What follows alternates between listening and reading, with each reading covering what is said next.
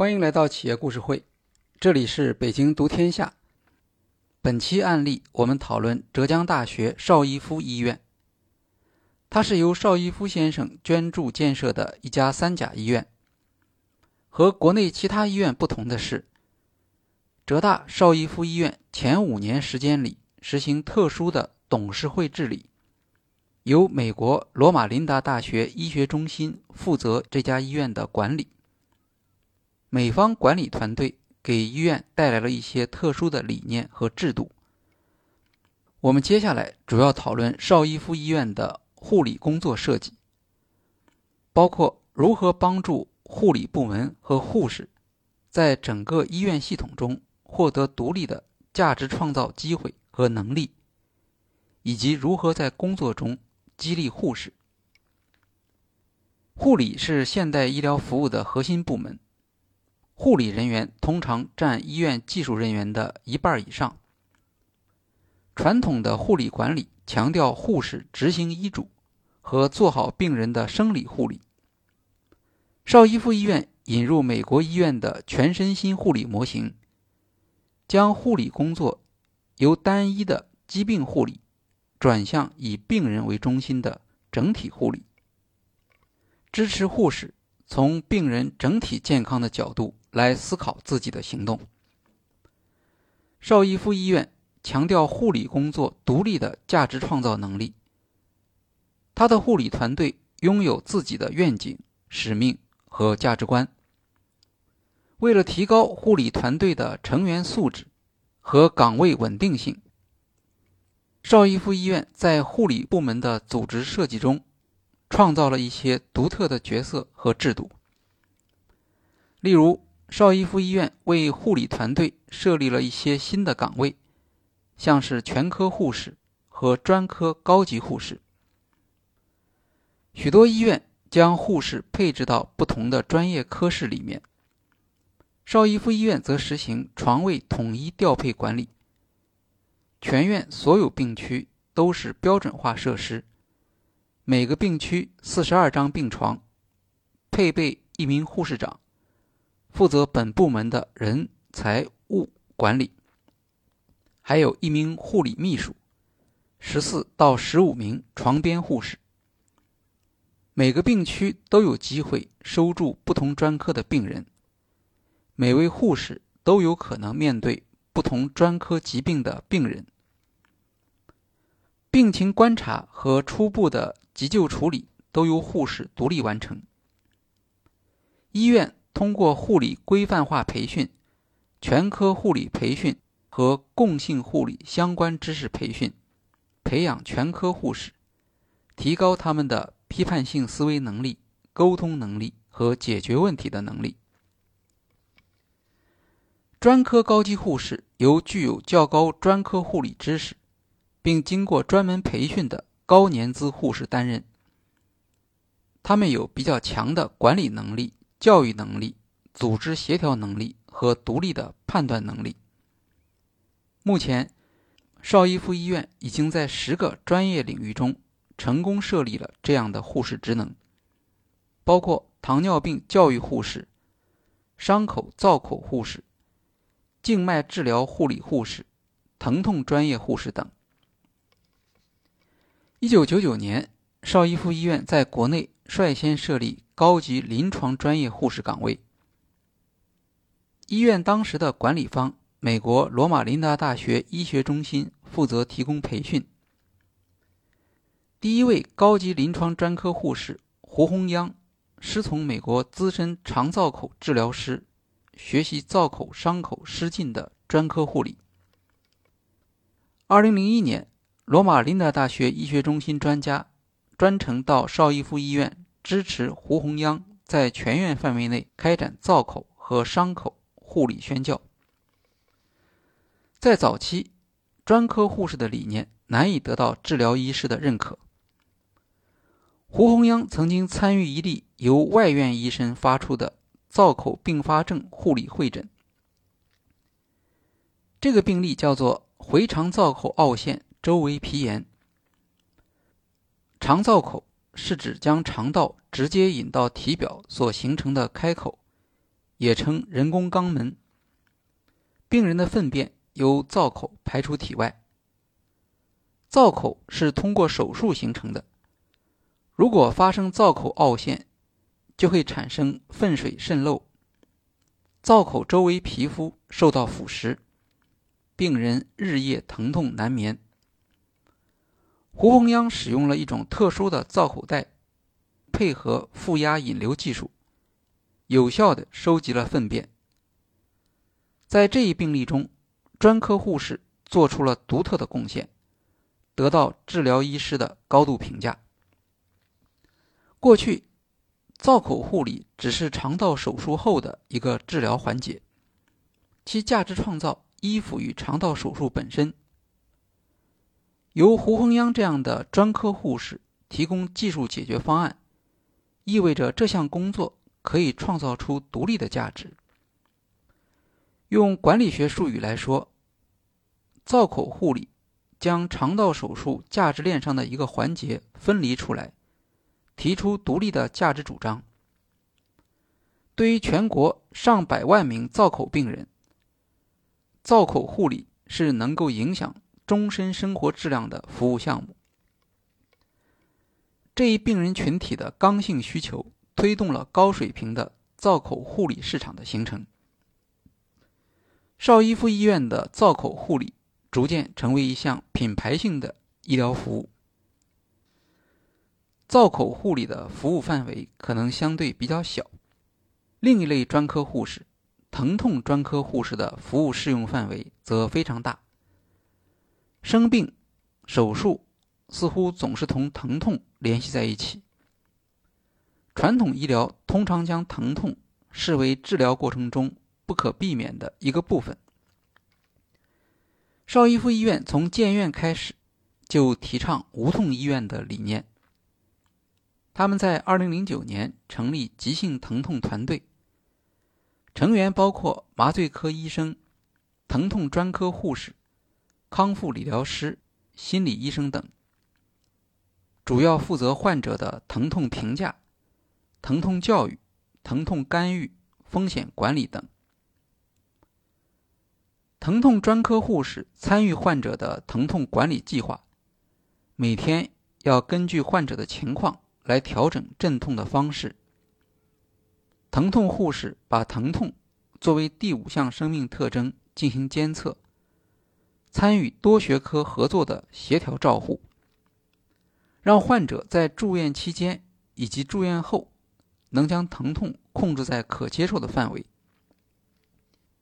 邵逸夫医院护理部副主任潘红英说：“疼痛护士的工作不仅提升了患者在 ICU 期间、在普通病房和术后的照护，还通过详尽的电话随访，提供延续性的照护。医院还开设了专科护士门诊。这些被称为 APN 的专科护士，在自己擅长的领域中为病人。”提供个体化的专业护理服务，例如手术后带有造口的病人和由于各种原因导致慢性难愈合复杂伤口的病人，可以到专科护士门诊挂号，进行造口伤口的处理，获得护理技术方面的指导。需要长期留置静脉管路的化疗病人，则可以挂。静脉治疗护理门诊号由专业的护士放置、维护、留置静脉管路。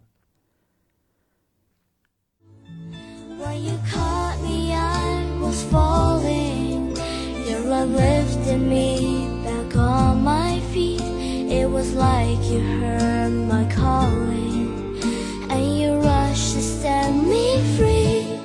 When i found you i was blessed. 护理部门的业务流程中包含着大量的行政性工作让专业护理人员将时间消耗在非护理性工作上对于医院是资源的严重浪费。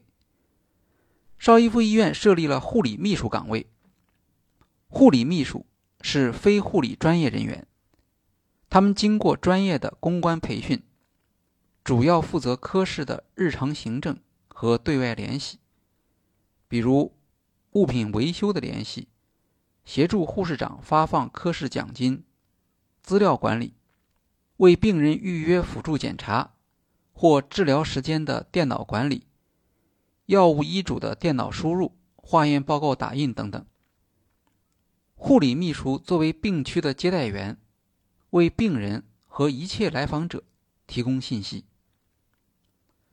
护理秘书的设立减轻了护士所承担的繁杂的非护理性事务，也使得护士长可以集中精力做好护理管理的工作。输液、配药、加药曾经占据护士大量的时间，同时也存在安全隐患。邵逸夫医院设立了静脉输注混合药物配置服务中心，统一配药。整个操作在高洁环境下由专业药师完成，保证了药液的无菌性，防止异物污染和潜在的药物相互作用。送到病区后，床边护士可以在很短的时间内接收查对，从而使护士有更多的时间从事专业的临床护理。医院建立了多个护理委员会。指导护理部门提高质量，激励护理人员。例如，护理交流委员会由护士长和来自每个护理部门的护理交流协调员组成。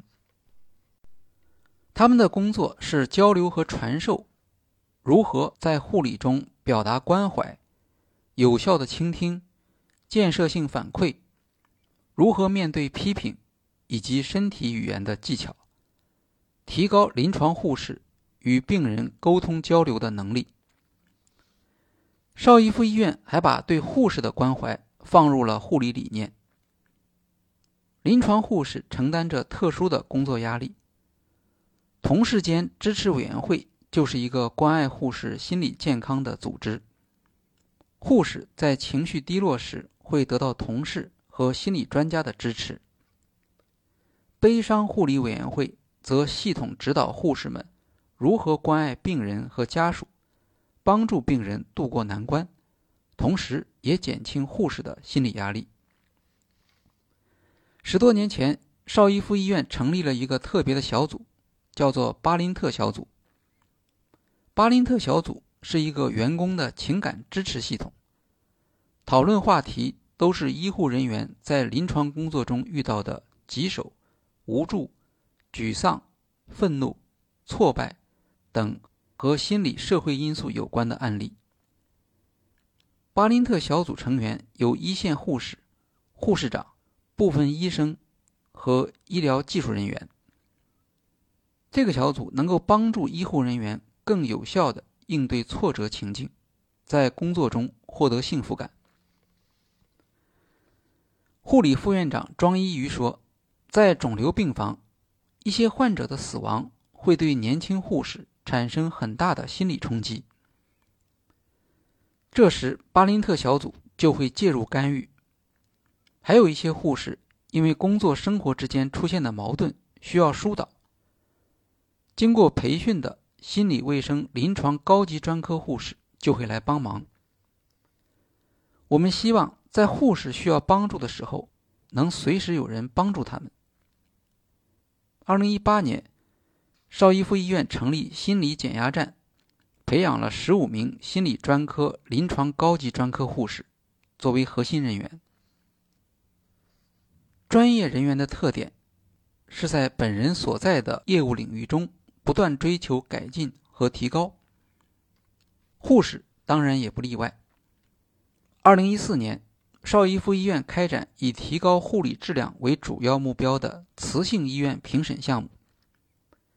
磁性医院认证的主要指标，磁性医院认证的主要指标来自一个称为 PPM 的专业实践模型，里面以数字形式提供了当前护理医疗实践的服务标准。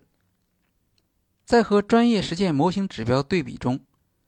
邵逸夫医院发现，本院导尿管感染发生率、是每千导管日1.28例，高于行业平均水平每千导管日1.15例。临床护士将这一问题提交给护理质量与病人安全核心委员会。针对这一情况，医院建立了得到感染专业部门支持的跨部门小组，由一名临床护士作为组长。经过查阅文献，跨部门小组将注意力放在导尿管早期拔除时的感染。接下来，他们又用一年时间改进了导尿管早期拔除的操作。经过一年的努力，邵逸夫医院护理团队。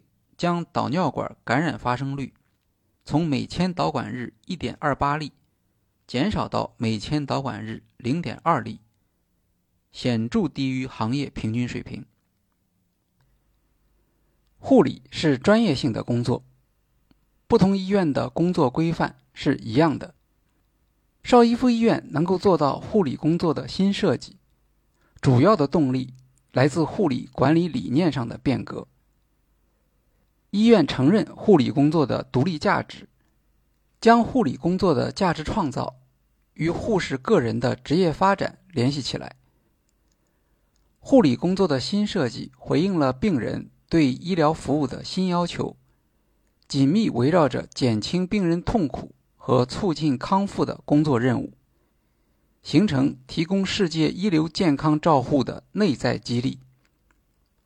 护士短缺。和护理质量下降是全球性的挑战。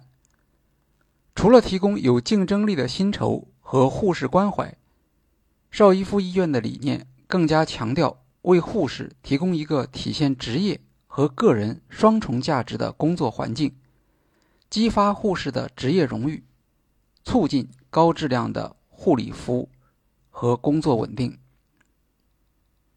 邵逸夫医院的护理团队。包括近两千名护士，其中本科学历占百分之九十七。在二零一六年的一项调查中，邵逸夫医院护士满意度达到百分之八十五，离职率只有百分之三，而行业普遍为百分之十。从这些数据来看，邵逸夫医院的护理工作设计的确呈现出积极的效果。今天的企业故事会就介绍到这里，谢谢大家。